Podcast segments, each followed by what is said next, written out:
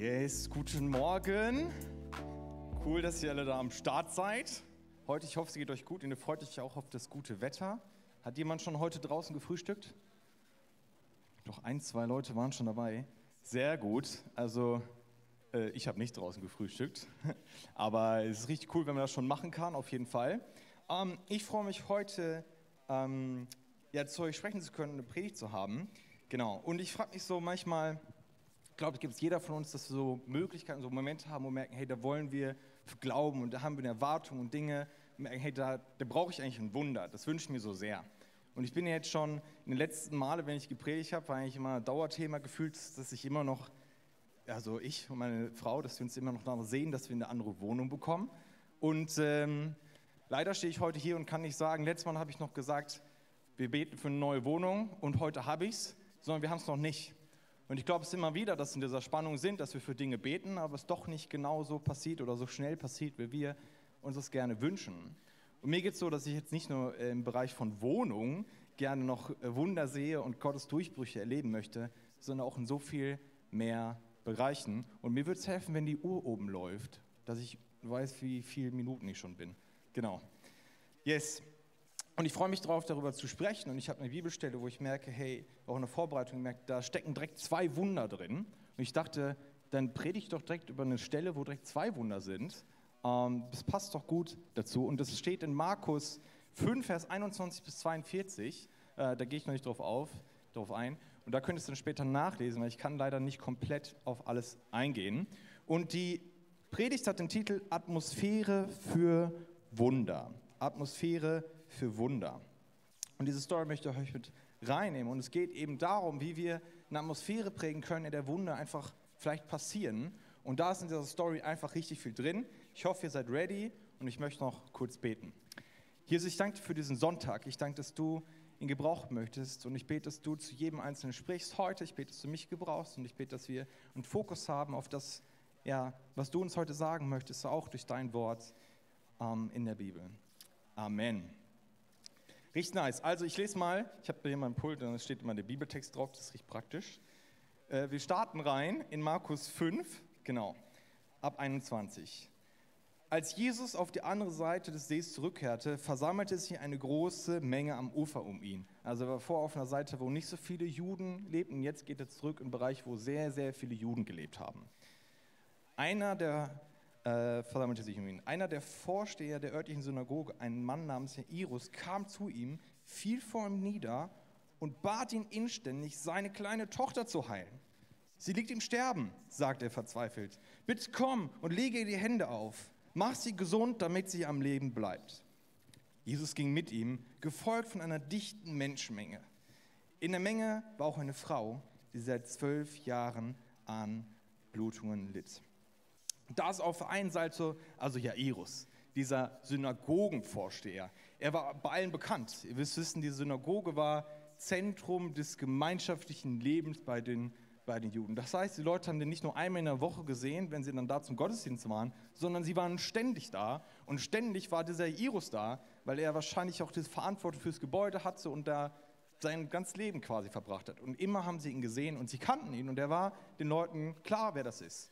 Und ich stelle mir vor, wie Jairus angelaufen kommt. Ja, er läuft zu Jesus hin von seinem Haus den ganzen Weg.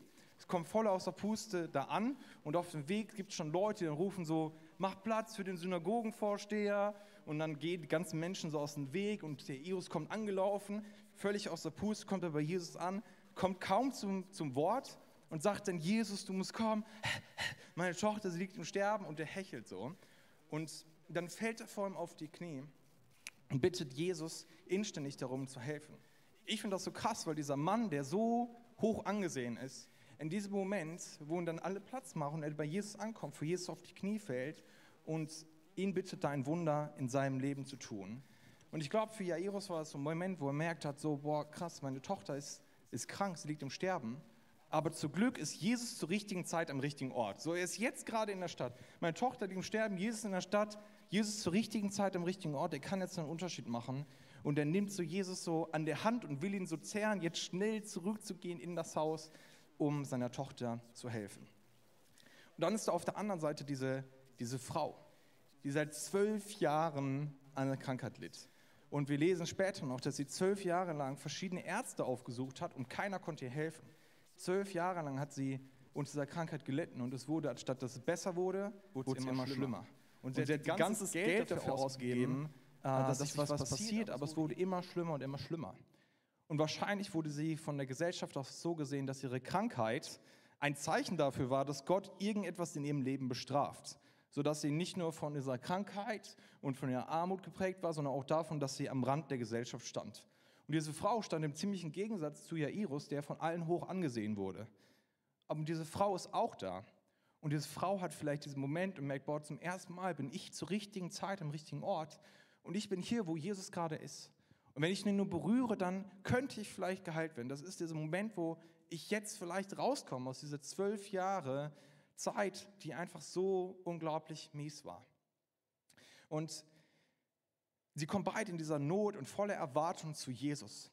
Und das, das finde ich so genial, aber dass wenn wir, das ist so dieser Punkt, wenn wir wir müssen nicht hoffen, dass Jesus zur richtigen Zeit am richtigen Ort ist oder wir zur richtigen Zeit am richtigen Ort sind, im richtigen Gottesdienst sind, wo auch immer dann jetzt der Moment ist, wo Gott wirkt, weil Gott ist immer, Jesus ist immer nur ein Gebet von uns entfernt, was so eine unglaublich starke Zusage ist. Du kannst mal laut sagen, Jesus ist immer nur ein Gebet von mir entfernt. Come on, das ist einfach so gut, diese Aussage richtig klar zu haben und so ein Durchbruch. Und ähm, wir lesen in der Bibel, in Jakobus 5, Vers 13, da steht, leidet jemand von euch, dann soll er beten. Ich finde das krass, weil es ist so eine stumpfe Aussage. Ich so, ja klar, wenn jemand leidet, soll man beten, alles klar. Und ich finde es manchmal so schwer, dann trotzdem auch diesen Moment zu sagen, ich möchte volle Erwartung beten. Und vielleicht geht es dir manchmal so, wie dieser Frau, die eigentlich schon so lange irgendwie es nicht erlebt hat, dass irgendwie was in ihrem Leben besser wurde. Und dann musst du dich dazu durchringen und zu Jesus zu kommen. Und vielleicht fühlt es euch auch für dich manchmal so an, als müsstest du dich zu Jesus durchkämpfen. Genau das ist, was du lesen, was diese Frau macht. Sie kämpft sich zu Jesus durch. Und manchmal kostet es Kraft, dahin zu kommen, diesen Moment zu nehmen und zu sagen, gut, ich möchte jetzt aber diese Zeit mit Jesus haben. Oder es geht dir so wie Jairus, der für einen Moment in dieser Situation war und sagen musste, okay, diesem ganzen Problem, dass meine Tochter gerade im Sterben liegt und dass es gerade richtig schwer ist und ich gerade eigentlich nichts mehr tun kann, für einen Moment sage ich, okay, ich kann da nichts mehr tun und ich wende diesem Problem mal kurz den Rücken zu und gehe stattdessen mal zu Jesus und laufe zu ihm von der Erwartung, dass er was tun kann. Und ich glaube, glaub, auch das fällt uns manchmal so schwer. In diesen Momenten der Hoffnungslosigkeit, wo wir wissen, wir können eigentlich nichts mehr tun, trotzdem zu sagen, aber ich versuche es jetzt auch nicht mehr alleine, sondern ich gehe zu Jesus in der Erwartung, im Hoffnung und Glauben, dass er etwas tun kann. Und ich möchte dich so ermutigen, dir immer wieder Zeit zu nehmen, zu beten und das ist, ich habe so einen Merksatz für Atmosphäre, für Wunder, ist, schaffe eine Atmosphäre für Wunder, indem du voller Erwartung zu Jesus kommst und nicht weiter selbst versuchst, das Problem zu lösen. Schaffe eine Atmosphäre für Wunder, indem du voller Erwartung zu Jesus kommst und nicht selbst versuchst, das Problem zu lösen. Das ist für mich einer der Kernpunkte in diesen ersten Versen von dieser Story. Ich hoffe, ihr seid bereit für mehr. Ich weiß nicht, ob ihr viele von euch vielleicht die Story schon kennen, aber wir werden im Laufe der Predigt noch ein einiges tiefer eintauchen in diese Geschichte von Jairus und von der Frau, die krank ist. Wir lesen jetzt weiter, wir kommen zum nächsten Punkt, ist Perspektive. Das erste habe ich gar nicht gesagt, bis hierhin hieß bei mir Erwartung und jetzt Perspektive. Ich lese mal weiter in Markus 5, Vers 28. Und sie, also diese Blutflüsse, diese Frau, die krank war, sie sagte, wenn ich nur seine Kleider berühre, werde ich gesund. Und im selben Augenblick hörte die Blutung auf und sie spürte, dass sie geheilt war. Jesus merkte sofort, dass eine heilende Kraft von ihm ausgegangen war. Er wandte sich um und fragte, wer hat meine Kleider berührt? Heute unter Corona kaum vorstellbar, dichtes Gedränge. Das kennen wir nur noch aus dem Schienenersatzverkehr, wenn die Öffis nicht fahren oder aus den Schulbussen. Für alle, die ein bisschen jünger sind, im Schulbus hat sich nichts geändert. Ja, da ist noch dichtes Gedränge. Aber sonst kennen wir das da. Da war nicht 1,50 Meter Abstand zu allen und dann drei Leute auf 10 Quadratmeter. Das war ein dichtes Gedränge. Und ich kann mir vorstellen, wie die Jünger sich so da durchringen und sich vielleicht so alle an den Händen gehalten haben, damit nicht einer irgendwie verloren geht, in den Massen irgendwie untergeht und überschwemmt wird von Menschen und sich durch diese Menge so durchhangeln. Und dann sagt Jesus, wer hat mich berührt? Und denken so, sorry, aber schau dich mal um. Ja, also du siehst, du kannst den Boden nicht mehr sehen, weil so viele Menschen um dich herum sind. Du kannst doch nicht fragen, wer hat dich jetzt berührt? Aber er, er, äh, er sagte zu jemandem, wer hat mich berührt? Und die Jünger fragten hier, wie kannst du fragen, wer dich berührt hat? Aber er schaute sich weiter um, um festzustellen, wer es war. Wir lesen hier, diese Frau wurde geheilt.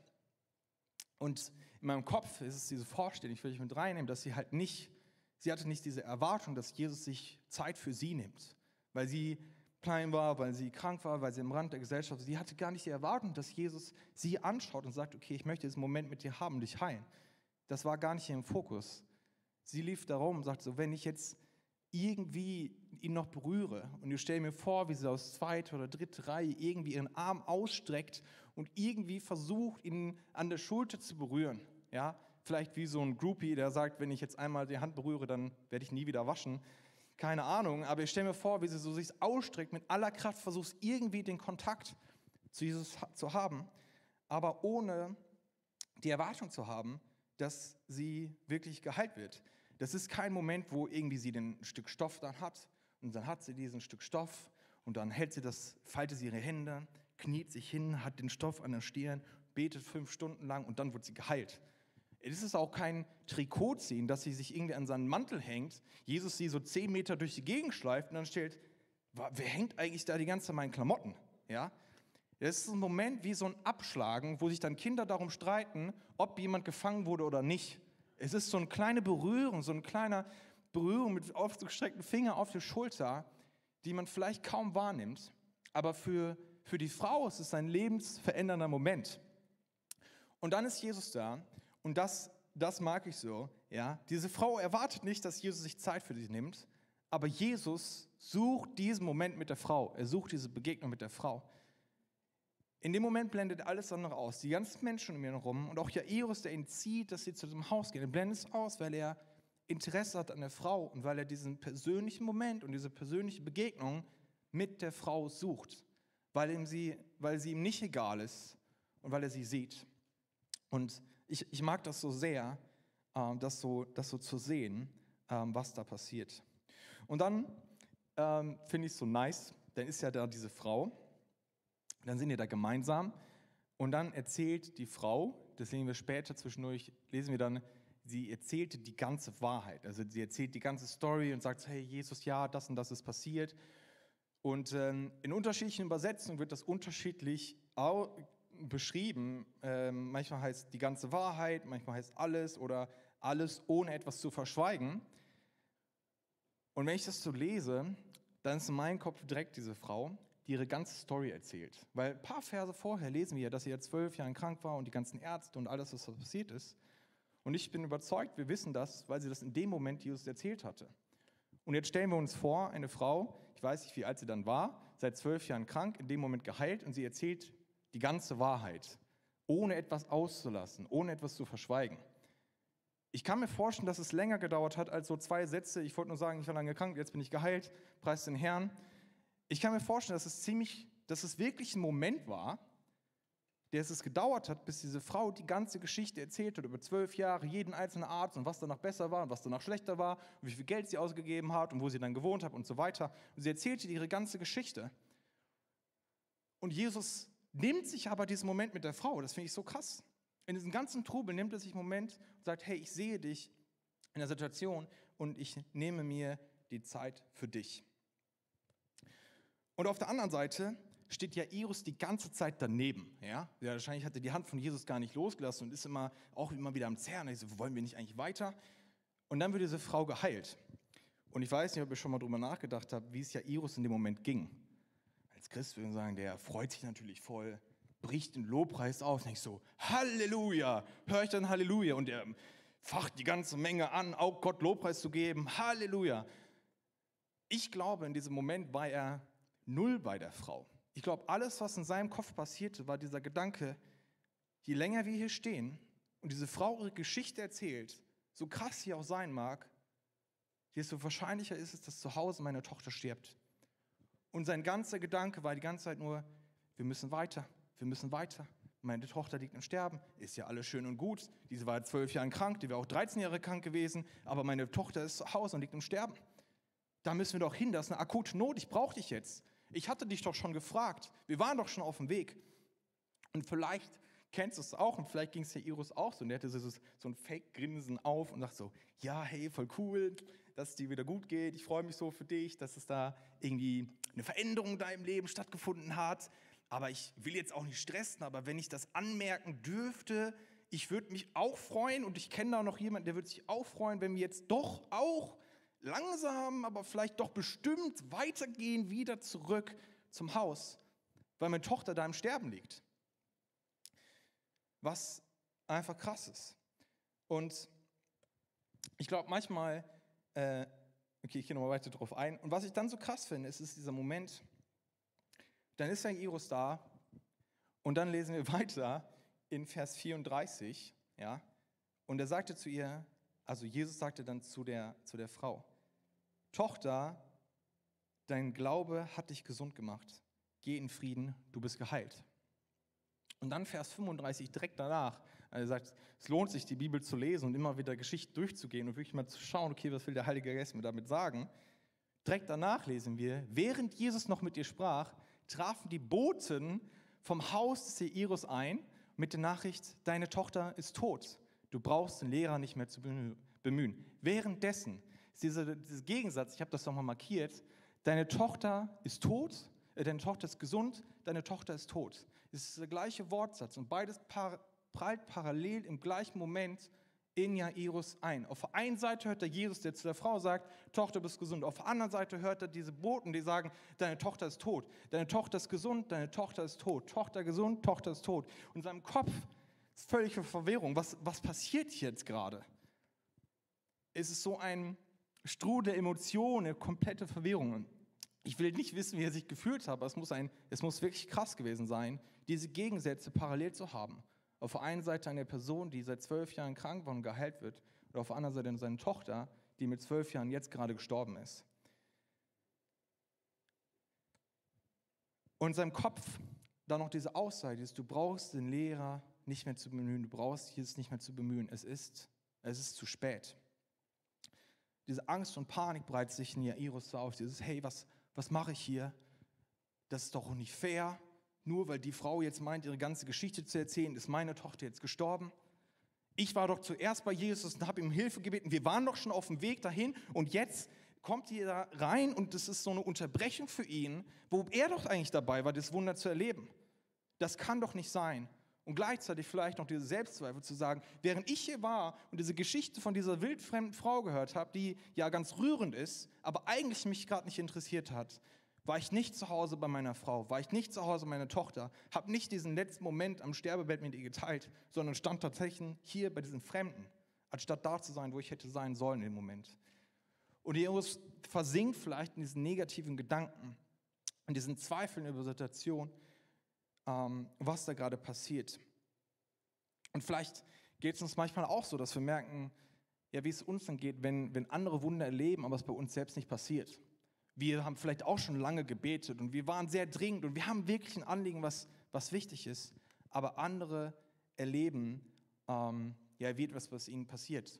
Und vielleicht kommt uns auch das Gefühl von wegen, hey, das ist, das ist doch nicht fair, das kann doch nicht sein, ich war doch eigentlich dran, wir waren doch schon auf dem Weg. Und dann irgendwie passiert doch wieder was im Leben von anderen. Vielleicht sehnst du dich danach, Gottes Stimme ganz konkret zu hören. Und du merkst, wie andere Prozesse gehen und der Heilige Geist zu ihnen spricht und sie anfangen, Sprachen zu, zu beten und du stehst da immer noch und denkst, so, aber ich will doch auch. Vielleicht hast du Momente, wo du, vielleicht wie ich, um eine Wohnung betest oder für Versorgung irgendwas wenn Wohnsituation angeht und du betest und du betest und andere bekommen irgendwie eine coole Wohnung mit Terrasse und keine Ahnung, du merkst so, aber ich will doch auch. Was ist denn mit mir in dem Moment? Warum erleben das denn andere und ich nicht?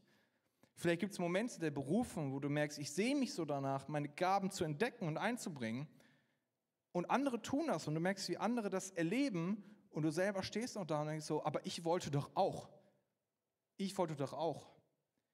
Und es gibt so viel, wo wir vielleicht in diesen Kontrast kommen, in diesen Konflikt kommen, wo andere das erleben und wir selber nicht, wo diese Gefahr besteht, dass sich so ein Gedanke breit macht, Andere erleben vielleicht Wunder, aber das ist nicht Teil meines Lebens.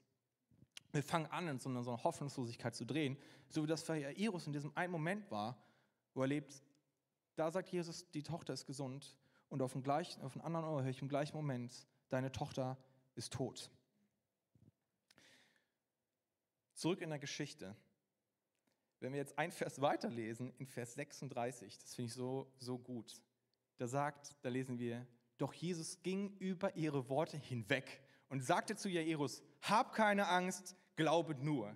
Er ging über ihre Worte hinweg, er hörte sie gar nicht, er ignorierte sie.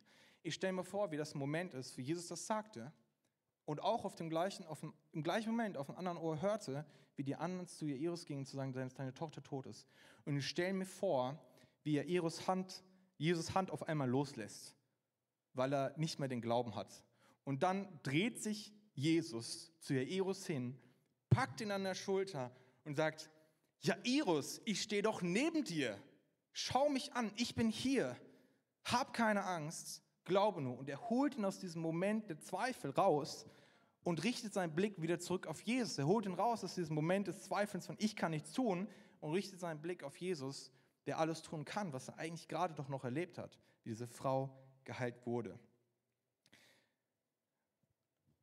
Und für uns ist eine, eine geniale Möglichkeit, wenn wir sagen, hey, wir, wir machen Lobpreis, unseren Blick zurückzusetzen auf Jesus. Ich weiß nicht, ob du Situationen hast, wo du merkst, da kämpfe ich so damit, mit meinen eigenen Gedanken und ich will glauben und ich will eine Erwartung haben.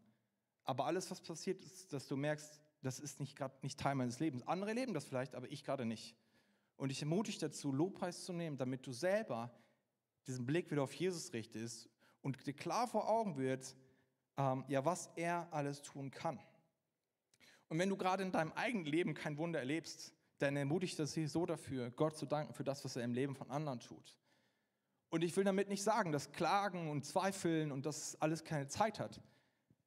Aber ich glaube, ich bin überzeugt, es lohnt sich auch in diesen Momenten, sich durchzuringen zum Lobpreis und zur Ehre Gottes. Auch wenn du im Psalm liest, diese ganzen Klagelieder, ja, da wird geklagt über 20 Verse und am Ende vom Psalm nochmal drei Verse, wo Gott groß gemacht wird. Und der Psalmist nochmal schreit, aber Gott, du bist groß und du bist gut. Und ich glaube daran, dass du ja, mir noch Gutes widerfahren ist. Und das finde ich so krass. Und diese, diese Psalmen sind nicht immer so, dass sie das dann erst, die schreiben das und dann zehn Jahre später schreiben dann die letzten drei Verse weiter. Von wegen, es gab ja doch noch ein Happy End, ich füge das nochmal kurz ein. Es ist eine Entscheidung, die diese Psalmisten schon getroffen haben, zu sagen, aber ich will das erwarten und ich will Gott groß machen, egal was gerade Sache ist. In 1. Thessalonicher 5, Vers 16 äh, bis 18 lesen wir, freut euch, was immer auch geschieht. Lasst euch durch nichts vom Gebet abbringen und dankt Gott in jeder Lage. Es ist so krass, oder? Es ist so klar und doch so herausfordernd. Und ich möchte herausfordern, das trotzdem mitzunehmen und sagen, egal was gerade ist, ich möchte meinen Blick auf Jesus richten und auf das, was ihm möglich ist. Und ich möchte mich da durchringen, ich möchte mich da durchkämpfen, wieder diesen Moment zu haben, Gott groß zu machen für das, was er tut. Schaffe eine Atmosphäre für Wunder, indem du durch Lobpreis deinen Blick auf Gottes Größe richtest und feierst, was er tut. Egal, ob in deinem Leben oder in dem Leben von anderen. Egal, ob in deinem Leben oder in dem Leben von anderen. Ich glaube, das hätte dir Iris so geholfen, in diesem Moment selbst auch Gott groß zu machen, seinen Blick konkret auf Jesus zu richten und sagen, okay, du, du kannst und ich möchte weiter Glauben haben. Wir gehen über jetzt zum dritten Punkt, den ich überschrieben habe mit dem, mit dem Wort Lautstärke. Und ich äh, kann jetzt nicht komplett auf die ganze Geschichte eingehen und die vorlesen, aber ich möchte sie euch weiter zählen. Ihr könnt es alles nachlesen. Ihr wisst ja jetzt 37 bis 42 quasi, wo ich darauf eingehe ist es dieser Moment, wo Jairus jetzt seine Hand von Jesus vielleicht losgelassen hat und aufgehört hat zu ziehen. Und dann ist dieser Moment, wo Jesus ihn an der Schulter packt und wachrüttelt und aus diesen Trance und aus diesen negativen Gedanken rausholt. Und ich stelle mir vor, wie jetzt ein Moment ist, wie Jesus wieder die Hand von Jairus nimmt und sagt, okay, du kannst nicht, aber ich, ich kann. Und ich nehme dich jetzt wieder bei der Hand und wir gehen jetzt los, wir gehen jetzt zu deiner Tochter. Und ähm, dann kommen die an dem Haus an, ja, und dann sind da schon alle am Singen und es gibt wahrscheinlich so, so Holzflöten, äh, Trauerlieder und alle sind im Trauern und Trauergesänge werden gespielt und es ist voll die negative Atmosphäre. Ja? Und Jesus äh, ist da und denkt sich, was passiert hier? Ja? Und sie kommen aus, diesem, aus dieser krassen Situation raus in so eine negative Atmosphäre. Und dann sagt Jesus, was macht ihr hier? Die ist doch gar nicht tot, die schläft nur. Und dafür wird er ausgelacht, weil die Leute haben schon mal jemanden gesehen, der tot war. Und diese, dieses Kind war nun mal tot. Und sie lachen ihn davon aus. Was bist du für ein Komiker? Hast, du hast doch keine Ahnung, du hast ihn noch nicht gesehen, die ist tot, ist vorbei, du bist zu spät, das war's, Ende, finito, kein Weg zurück, ist es, ist es zu Ende. Und Jesus ist da und sagt einfach, sie ist nicht tot, sie schläft nur.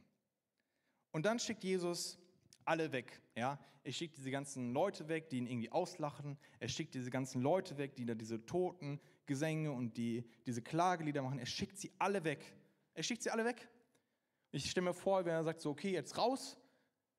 Und das Krasse ist, ähm, wir lesen hier, er sagt nicht so, hey, ey, wenn es euch keine Umstände machen würde, wäre es cool, wenn ihr mal gerade für einen ganz kurzen Moment der Familie Privatsphäre jetzt gebt. Meine, ja, Eros ist jetzt gerade da, seine Tochter ist ja tot. Und das wäre cool, wenn ihr einmal kurz irgendwie geht. Ja, auch wenn ihr mal, geht mal kurz zehn Meter weiter die Straße runter. Ja, und dann alle mal so halb so laut singen und vielleicht gar nicht. Ja, dass wir von diesem Moment haben. Er, er bittet es nicht rauszugehen, weil was wir lesen, äh, im Griechischen steht das Wort, das Wort exballo. Und ich mache das eigentlich nicht so gern, diese exegetischen Sachen, aber ich finde das so krass, weil das Wort, was hier benutzt wird, ist eigentlich das Wort, was benutzt wird, wenn Dämonen ausgetrieben werden. Egal, ob das Jesus macht oder jemand anders. Das Wort, was benutzt wird, wenn Dämonen ausgetrieben werden. Und wenn man diese Geschichten sich anschaut, dann ist es auch kein, hey, ich weiß, äh, hier Legion, ist cool, du hast deine Zeit gehabt und so, hast deinen Spaß, aber es wäre jetzt eigentlich auch cool, wenn du jetzt gehen würdest, so, wenn es keine Umstände macht. Das ist nicht, das ist nicht, dass wie Jesus da auftritt, er befiehlt den Dämonen zu gehen. Auch hier, er schmeißt die Leute raus. Er schickt sie raus, er schiebt sie raus und sagt, jetzt geht, verzieht euch, geht die Straße runter, egal wo ihr hingeht, aber ihr seid jetzt nicht mehr hier in diesem Haus. Ihr prägt eine negative Atmosphäre, die gerade wirklich den Raum ein, was einfach nicht cool ist. Und deswegen raus, verzieht euch, geht einfach, einfach weg mit euch. Und er schafft diesen Moment der Ruhe. Und vielleicht geht es uns aber manchmal wie diesen wie diesen Leuten, die Jesus irgendwie auslachen. Jesus sagt, das ist noch nicht das Ende. Und wir denken so, was für noch nicht das Ende? Die Kündigung liegt auf meinem Tisch, da kann man nichts mehr machen. Die Scheidung ist schon fast eingereicht, da kann man nichts mehr machen. Die Situation mit meinen Eltern, die Beziehung zu meinem Vater, meiner Mutter, die ist schon seit Jahren kaputt. Seit zehn Jahren haben wir keinen Kontakt, da kann man nichts mehr machen. Der Zug ist abgefahren, ist vorbei. Es ist, es ist nichts mehr, was man tun kann. Es ist einfach zu Ende. Aber warum sagt Gott, warum sagt Jesus hier in diesem Moment, dass die Tochter nur schläft? Während die Menschen ihre Perspektive einnehmen und aus ihrer Sicht die Wahrheit sagen, von wegen, es ist das Ende, es ist zu spät, hat Jesus eine andere Perspektive, weil für ihn ist der Tod nicht das Ende. Für ihn ist der Tod ein Zustand, wie als wenn man schlafen würde. Sagen, wenn jemand schläft, dann weckt man ihn auf. Und wenn jemand tot ist, ja, dann erwecke ich ihn halt zum Leben. Der Tod ist nicht das Ende. Und es ist egal, was gerade in deinem Leben ist, wo du das Gefühl hast, es ist das, es das Ende, es ist vorbei, es gibt keinen Weg zurück. Herr Jesus sagt da, steht da und sagt, es ist, es ist nicht das Ende. Es gibt einen Weg daraus und ich kann da etwas tun und ich kann da einen Unterschied machen, wenn du Glauben hast.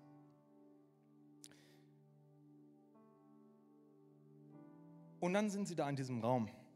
Alle sind irgendwie weg, die hat die alle rausgeschickt. Ja, ich hoffe, er hat keinen getreten. Ja, ich weiß nicht, ob da jemand hingefallen ist, aber alle sind weg. Und es ist nur noch Jesus da. Und es sind nur noch seine drei engsten Jünger da. Und Jairus und seine Frau und dieses Kind, was tot da auf diesem Bett, in dieser Trage liegt. Und es ist so viel ruhiger. Auch gerade für Jairus ist es so viel ruhiger. Es ist nicht mehr dieser Moment auf dem Marktplatz mit dieser großen Menschenmenge, die alle wild durcheinander rufen. Es ist nicht mehr dieser Moment an dem Haus, wo Totenlieder gesungen werden und Jesus ausgelacht wird dafür, dass er noch Glauben hat. Und es ist ein Moment der Ruhe. Und ich stelle mir vor, wie immer noch im Hintergrund diese toten Gesänge irgendwie zu hören sind und die Mengen irgendwie noch da sind, weil äh, sich vielleicht ein paar gewissenhafte Leute wirklich an das gehalten haben, was Jesus gesagt hat, aber die meisten dann vielleicht doch nur so vors Haus gegangen sind und dann da irgendwo noch warten. Aber es ist so viel leiser, weil das alles in den Hintergrund gerückt ist. Und ich stelle mir vor, wie Jesus wieder Jairus an die Schulter greift und wieder sagt, hier, hab keine Angst, glaube nur. Hör nicht auf das, was du gerade irgendwo im Hintergrund hörst. Hör auf mich. Hab keine Angst, glaube nur. Jetzt in diesem Moment. Und manchmal ist es halt, die Situation ist so schwer, dass es halt, das irgendwie auszublenden und diese Zweifel loszuwerden und diesen Unglauben und das, was man vielleicht über Jahre erlebt hat, dass irgendwie nichts passiert ist. Und es ist nicht so, dass man einfach den Schalter umlegt und sagt, okay, ich mache jetzt die Zweifel aus. Ja, ich mache jetzt Zweifel aus, Glauben an, yippie und jetzt werde ich was erleben. Aber ich glaube, manchmal ist es an der Zeit, dieses, diese Zweifel zurückzudrängen. Sie versuchen rauszuschmeißen, sie in den Hintergrund zu schieben. Und wenn das so schwierig ist, sie in den Hintergrund zu schieben, dann zu sagen, gut, wenn ich die Zweifel nicht leiser kriege, dann drehe ich den Lobpreis und Gottes Worte auf. Dann mache ich sie einfach lauter. Wenn ich in der Bahn sitze und von A nach B fahre, meistens äh, nach Wunsdorf oder nach Hannover und hin und her, dann habe ich diese nice Kopfhörer und dann kann ich dieses Active Noise Cancelling anmachen, das bringt schon mal was. Und diese ganzen Hintergrundgeräusche verschwinden. Und das, was ich dann noch höre, dann mache ich einfach wenn ich dann beten will, im Moment des Gebets brauche, dann mache ich einfach Worship an. Und je lauter die Hintergrundgeräusche sind und je mehr Leute im Zug sind, desto lauter drehe ich einfach den Worship auf meinen Ohren, um in Gottes Gegenwart einzutreten und das Ganze alles mal für einen Moment auszublenden. Und ich will dich so ermutigen, die Momente zu nehmen, Gottes Stimme und diese, diesen Lobpreis und Erwartung und Gebet aufzudrehen. Ja? Und je lauter die Zweifel sind, und je lauter da auch Stimmen kommen und von anderen vielleicht sagen, da kann man nichts mehr machen, Gott hat vielleicht was anderes für dich oder da hör einfach auf, dafür zu beten, das tut dir auch nicht gut, dass du weiter so daran festhältst. Die Stimme des Lobpreises, eine Stimme von Gebet und die Stimme von Jesus und seiner Perspektive in deinem Leben noch lauter aufzudrehen. Durch Bibel lesen, durch Worship hören, dadurch selbst Lobpreis zu machen oder auch dadurch Zeugnisse von anderen zu hören und zu hören, was Gott in ihrem Leben getan hat und dadurch Glauben zu fassen und zu sagen, okay, was er in ihrem Leben getan hat, das kann er eigentlich auch in meinem Leben tun. Weil Gott nicht unterscheidet zwischen ihnen und mir, weil es auch in meinem Leben tun kann. Schaffe eine Atmosphäre für Wunder, indem du die Worte des Glaubens immer lauter aufdrehst, als deine Zweifel gerade sind. Und dann ist dieses Happy End, ja, diese Tochter kommt zum Glauben. Wie nice, ja? Sie steht auf und dann läuft sie da rum und sie sind erstaunt, es ist eine Freude da. Und jedes Mal, wenn Jairus und seine Frau ihre Tochter sehen, wissen sie, hey, Gottes Möglichkeiten sind unendlich. Er hat meine Tochter von den Toten auferweckt. Und es gibt nichts, es gibt nichts, was ihm unmöglich ist. Und jeden Tag fällt sie daran an, das Wunder, dass Gott größer ist und ich, ich, ich stelle mir so vor, wie sie morgens am Bett sitzen und dann da sich auf diesen Moment freuen, zu sehen, wie ihre Tochter aufsteht und neu zum Leben erwacht vor ihren Augen, weil sie wissen, hey, Gott ist größer und das jeden Tag aufs Neue einfach beginnt zu feiern und jeden Tag immer mehr beginnt zu begreifen, was da eigentlich passiert ist und was Gott eigentlich tun kann. Und im Happy End, ich mag so, ist ein bisschen ist ein bisschen seltsam, aber mir ist es sofort ins, Auge gesprungen, ist diese Zahl 12. Also wir lesen ja zweimal davon. Die Tochter, die zwölf Jahre krank ist und die ähm, äh, zwölf Jahre alt ist und wir lesen von dieser Frau, die seit zwölf Jahren krank ist. Und denkst so, zweimal zwölf, okay, who cares? Ich denke so, Zahlen sind selten zufällig, einfach tauchen die auf. Ja? Vor allen Dingen, wenn in einer, einer Geschichte zweimal die gleiche Zahl auftaucht. So, wenn ich habe das, wenn man da einen Blick für hat, dann denkt man direkt so, okay, und auch diese Zahl hat eine, hat eine Aussage für dich. Diese Zahl hat oft eine Bedeutung. Es ist immer diese Zahl, von wegen, dass Gott die Gesamtheit sieht. Diese zwölf Stämme Israels, alle gesamt und er sieht alle zwölf. Ja, er schickt hinter die zwölf Apostel auch raus in alle Welt und hinter in der Offenbarung haben wir noch ein paar Mal die zwölf, wo das nochmal sehr, sehr deutlich wird. Und ich will jetzt nicht auf alles eingehen. Aber es ist immer diese Zahl für die Gesamtheit, dass, dass Jesus alle sieht. Und dann ist da nochmal diese, in dem Ganzen noch dieser, dieser Kontrast zwischen Iris, der in der Gesellschaft ganz oben stand, wo Jesus da ist und sich Zeit für nimmt und gleichzeitig diese Frau, die seit zwölf Jahren krank ist, alles verloren hatte, nichts mehr hatte, von den Leuten ähm, ausgestoßen war, weil sie dachten, okay, diese Frau, zwölf Jahre krank, irgendwas, irgendwas sehr Krasses muss sie getan haben, dass Gott so sauer auf sie ist. Und sie war ausgestoßen, Augen außen vor. Und Jesus nimmt sich für beide, für diese ganze Spanne an Menschen, er nimmt sich Zeit für sie und er sucht den Moment mit ihnen und er geht in beiden diesen persönlichen Moment mit dieser Frau auf der Straße und mit Jairus in seinem Haus in diesem Zimmer.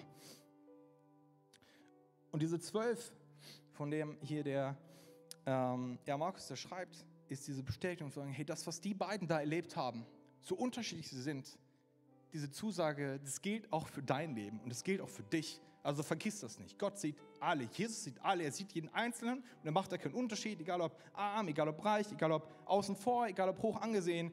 Und er sieht auch dich in deiner Situation und er, er lässt dich nicht außen vor und er sucht im Moment mit dir und hab auch Glauben, dass er was in deinem Leben tun kann. Und ich weiß nicht, ob du jetzt was konkret vielleicht in deinem Kopf hast, wo du merkst, boah, ich, da ist was. Egal, ob das gerade voll akut ist, so wie bei Jairus, oder ob das einfach schon ewig ein Ding ist, so wie bei dieser Frau.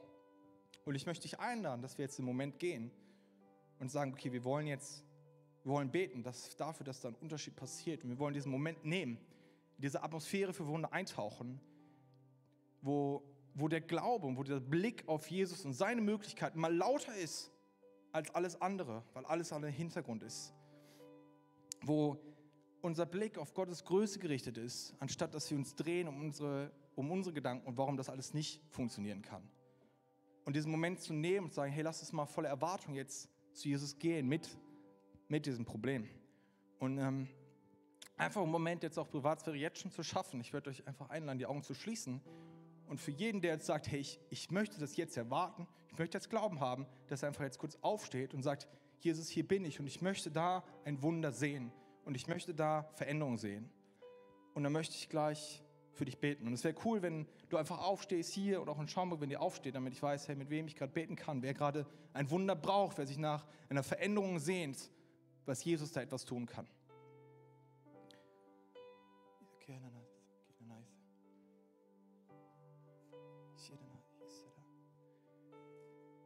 Jesus, ich danke dir so für jeden Einzelnen, der sich aus, ausstreckt nach dir, der Glauben haben möchte und der diesen Blick auf dich richtet, jetzt und sagt, hab keine Angst, glaube nur.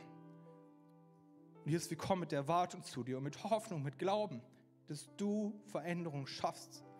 Ich bitte, dass du Wunder tust, egal was gerade ist, ob es ja eine Familiensituation ist, die schon lange zerrüttet ist, ob es gerade eine akute Not ist, ob es Versorgungsnot ist, ob es eine Angst ist, ob es eine Krankheit ist. Ich bete, Jesus, dass du das jetzt nimmst, dass du diesen, diesen Moment suchst, dass du jetzt in diesem Moment, dass du Veränderungen schaffst. Und dass jetzt in diesem Moment Menschen aufeinander zugehen können, weil der Groll gelegt ist, weil Vergebung kommt. Dass jetzt in diesem Moment Krankheit geht, weil du größer bist und weil dir nichts so möglich ist. Dass jetzt in diesem Moment ist, wo sich neue Perspektiven auftauen, egal ob beruflich oder persönlich, weil du größer bist und weil du einen Plan hast.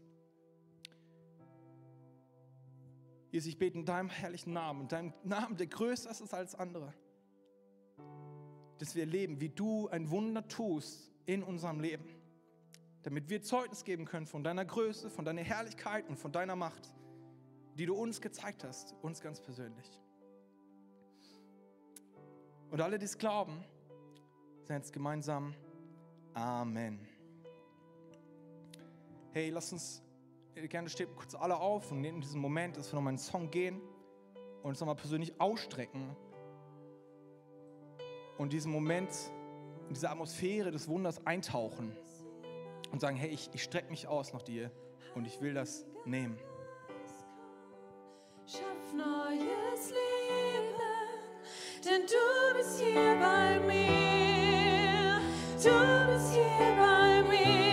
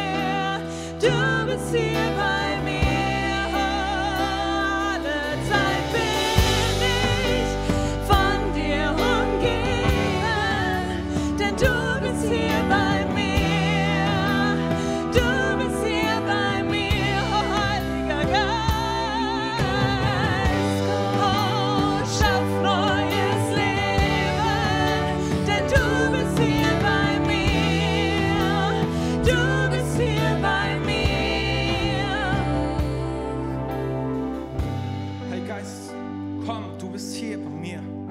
Jesus, du bist nie weiter als ein Gebet von uns entfernt. Das ist diese Hoffnung, diese Erwartung, dieser Glauben, der wir jederzeit und zu jedem Ort und zu jedem Moment zu dir kommen können. Ich danke, dass wir eintauchen können in deine Gegenwart, dass wir eintauchen können in deine Nähe und dass wir bei dir bekommen, wonach es unser Herz sehnt, dass wir dir bekommen, was wir, was wir brauchen. Amen. Und ich möchte jetzt in diesem Moment noch gehen. Und ich möchte gleich diese Frage stellen, ob du, ob du Jesus überhaupt kennst. Ich habe viel davon geredet, was so Unterschiede machen kann und dass er dich sieht in deiner Situation, wo du gerade stehst. Aber vielleicht bist du hier und sagst, ich kenne diesen Jesus eigentlich gar nicht. Ich habe keine persönliche Beziehung zu ihm. Und ich sehne mich eigentlich danach, mehr davon zu erfahren und ihn besser kennenzulernen und mehr zu erleben, was er für einen Unterschied in meinem Leben machen kann. Und wisst ihr, Jesus steht da mit offenen Armen und der sehnt sich nach dir und der möchte diesen Moment haben mit dir und der sehnt sich nach der Beziehung mit dir.